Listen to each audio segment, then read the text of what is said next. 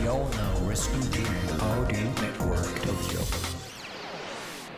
京ライフワークトークこんばんは。番組ナビゲーターの田中由衣子です。価値観が多様化し働き方に対する考え方も人それぞれの現代。この番組では仕事やさまざまな活動を通じて独自のライフワークを実現している方をゲストにお招きしその取り組みや思いを掘り下げていきます。番組を聞いてくれるリスナーの皆さんと一緒に勉強していきたいと思いますのでよろしくお願いします。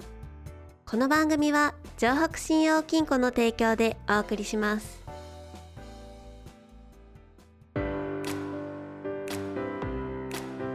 新しい年の幕開けですね。たくさんの人が我慢を強いられ不安な日々を過ごした昨年。こんな時だからこそ支え合っていくことの大切さを強く感じます。今ある小さな幸せをかみしめ明日へと向かってまた歩き出す。皆様に寄り添い共に未来を創造していきたいと思います。城北信用金庫です。今回は荒川102編集長の中里翔吾さんをゲストにお招きしお話を聞かせていただいています。荒川102の活動で見据えていることや本業と荒川102の双方で中里さんが果たしたいライフワークについてなど新年まで残すところあとわずかというところですが今年も最後までしっかり聞いていきたいと思います。どうぞお聞きください。さっきお話ししていただいたようにこう荒川区の方々でこうつながり作っていきたいっていうお話もあったと思うんですけれども今後荒川102として新たにやっていきたい取り組みって他にも何かあったりしますか？そうですね。あのー荒川102としては、一つは、はい。あのー今まではいわゆるテキストメディアといいますか、はい今やってる記事サイトという形での情報発信しかしてなかったんですけれども、情報発信っていう形態に関しては、例えば動画での情報発信とか、まあ、そういうこうちょっとメディアとしての幅を広げる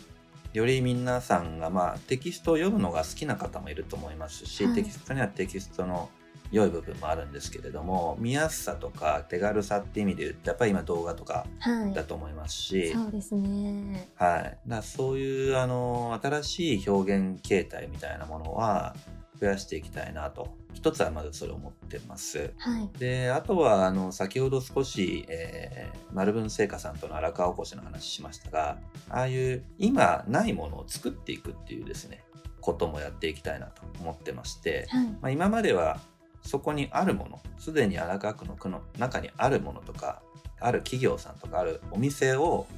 紹介していくっていうところに、まあ、基本的にはフォーカスしてたんですけれども積極的に新しい名物とか新しいブランドとか、まあ、そういうものを立ち上げていくっていうのをやっていきたいなと思ってまして、はいまあ、それはあの今後の課題ですね。はい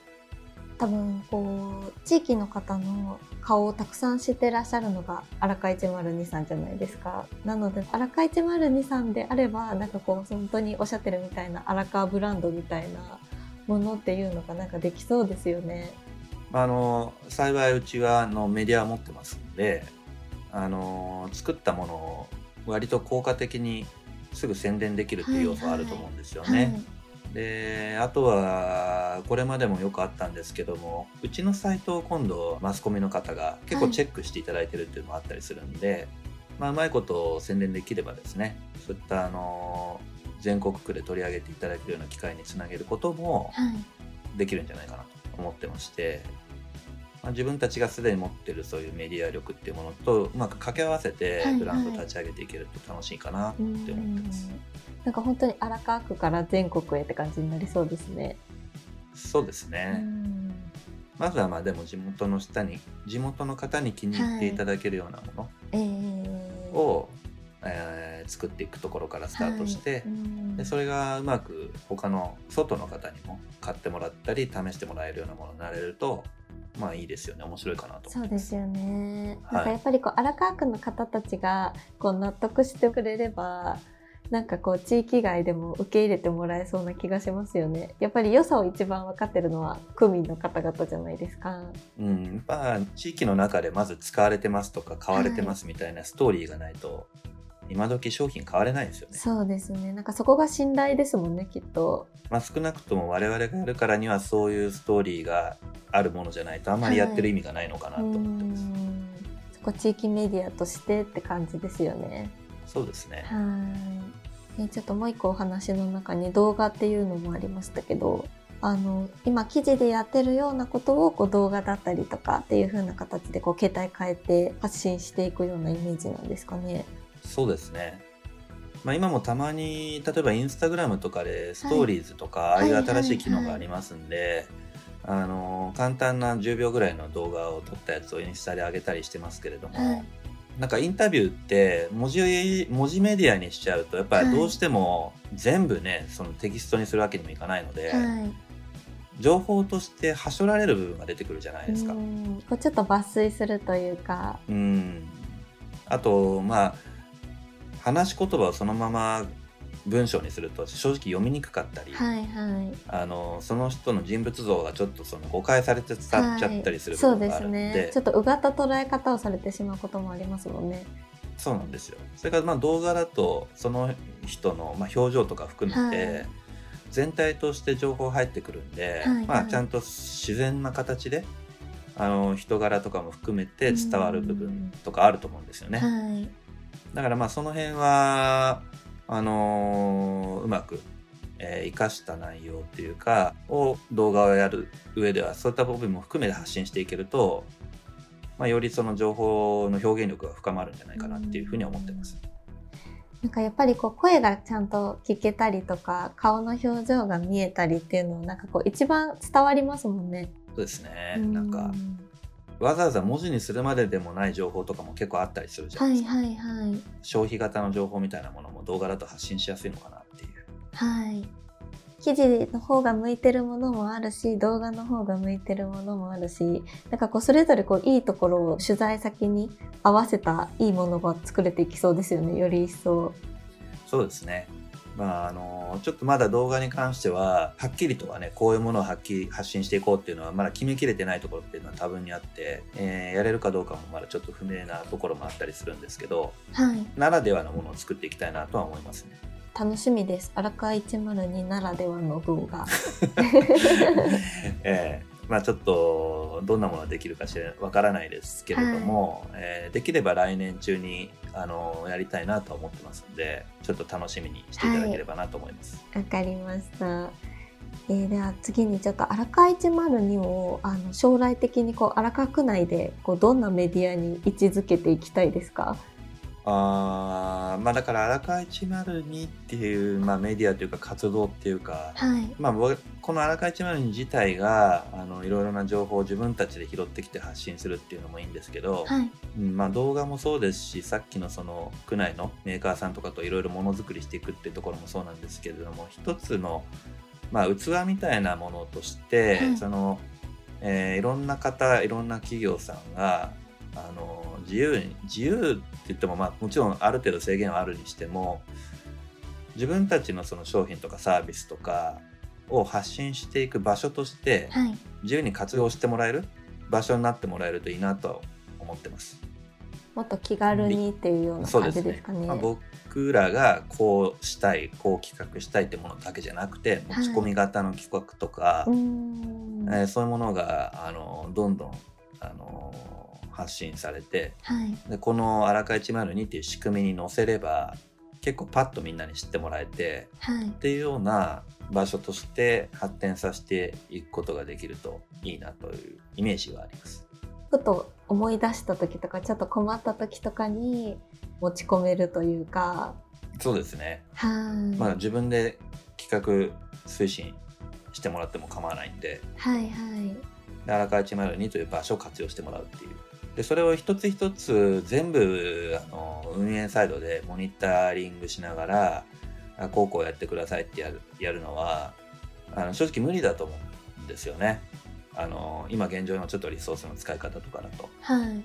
なので自由にこう使ってもらえるような環境っていうかは整えていきたいなと思いますし逆にそういうアイデアとかあのこういうのやりたいみたいなのあればどんどんあの問い合わせフォームとかから投げてもらえると、えー、嬉しいなっていうふうに思います。じゃあちょっとこう次に中里さん個人としてのお話を聞かせていただきたいんですけどはい、今荒川102とあと本業のお仕事と両方やられてると思うんですね。はい。でこう中里さん個人としてこう相対的な展望みたいなものって何かありますか？そうですね。まあこれ難しいんですけれどもこのあたえーりちょっと皆さん、あの恥ずかしそうに笑われます。あそうなんですね。はい。うんまあとりあえず今は、まあ、いわゆる平日はまあ本業の方で全部使っちゃっててみたいな感じなんですけれども、はい。まあ、少しずつ、あのーこの荒川102絡みの活動の領域を増やしていきたいなっていうふうに思ってまして、はい。うん、で最終的にはそうですね、まあ、僕は結構あの秋っぽいところもあってはい。でいろんなことやってる方が楽しいんですよねあー同時に。同時にはい。個人事業主的なものにまずはこうあの、なってでいろいろな仕事を受けられるといいなと、まあ荒川102っていうのは一つ地域め地域というのをテーマにして、あの地域をまあブランディングしていくみたいな部分かなと思うんですけれどもまああのいろいろこの活動してる中でいろんな企業さんからまあ会社としてのそのマーケティングとか PR とかそういうものを手伝ってもらいたいみたいなお話もたまにいただいたりしてるんで、はい。まあ、そういうニーズってあるのかなと思うんで、まあ、できればそういうものもですね、はい。あのもう少ししっかりと、あのー個人としても請け負っていけるようなあーことをやりながらいろいろ経験積んでいきたいなと思いますし、でまあ、まずは荒川102っていうものはその中でも、あのー一つ軸にはなっていくと思うんでここを通じてある程度売り上げももうちょっと安定的にこう稼げるような売り上げが作れるようなものも事業として立ち上げていって、はい。1人2人ぐらいはなんか常勤で毎日メディアのとしての情報発信活動に当たれるような体制も作っていきたいなとは思いますね。じゃあやっぱりあのこう地域っていうのが一つ軸ですよね。終わりは特にないと思うんで、はいはい。うん、でただ自分があのずっとあの100%、まあ、リードしてみなきゃいけないようなものでもないかなとか、はい。うんある程度自走というか。そうですね、はいアンカー1万人というもの自体は、まあ、どっかで自走していけるような形に持っていけるといいなと思ってますし、まあ、それがやれるような人とか、はい。あのチームみたいなものをあの作っていけるといいなと思いますね。はい、でもそれができたらすごいですよね。本当に何でも荒川区の方も困ったら荒川一丸に中里さんみたいな形ができますよね。そうですねなのであのもうちょっと中里には任せておけないんであの私が荒川102やりますっていう人がいたらぜひあのお声掛けいただければ 検討します。じゃあこうこれで聞いてくださってる方に、そうですね。はい。もうそういう方もぜひ大歓迎です。はいはい。ありがとうございます。続きまして、これが最後の質問です。この質問はインタビューに答えてくださる方皆さんにお伺いするものです。あなたのライフワークは何ですか？個々の取り組みに限定されたお話ではなく、人生をかけて取り組んでいることや果たしたい目的を教えてください。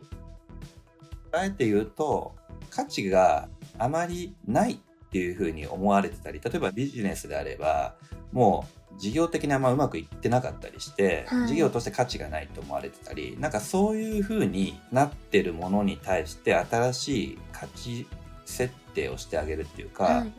その中から価値をちゃんと見つけ出してきて、はい。えー育てていくみたいなことが結構好きというか得意だなとは思っていて、はい価値の顕在化みたいなあそことですよね。あそういうものを、はい。まあ、テーマが地域とか、はいはいビジネスとかいろいろあると思うんですけど、基本そういうものを多分やっていくのが性には合ってるのかなと思ってます。じゃあテーマは何であれど、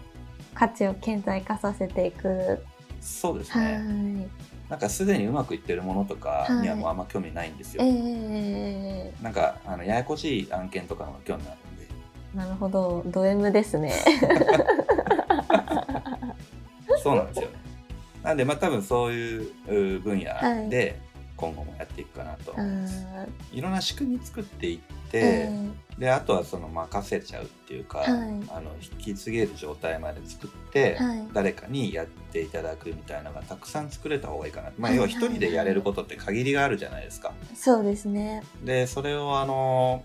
自分ではそういう枠組みを作るところまではまあなんとか頑張ってやってで誰かやっていただける人をうまく見つけてバトンタッチすることができれば、はい自分が関わった仕組みみたいなのが世の中にどんどん増えていくと思うんですよね。はい。まあ、そういうふうにできていけるといいなと思います。うん。ありがとうございます。荒川102編集長中里さんへのインタビューいかがだったでしょうか？荒川102の取り組みの幅を動画や商品作りなど広げていきたいということでより一層の荒川区のにぎわいにつながっていきそうですね。手段を幅広く考えていくことが人の目に留まらないようなもったいないものやことの価値を顕在化させることにつながっていくんだと思いました。番組へのご感想やこんな人にインタビューしてほしいといったご要望を募集しています。宛先は ant ハンモック東京。ハンモックはアルファベットの小文字で h a n d m o c k です。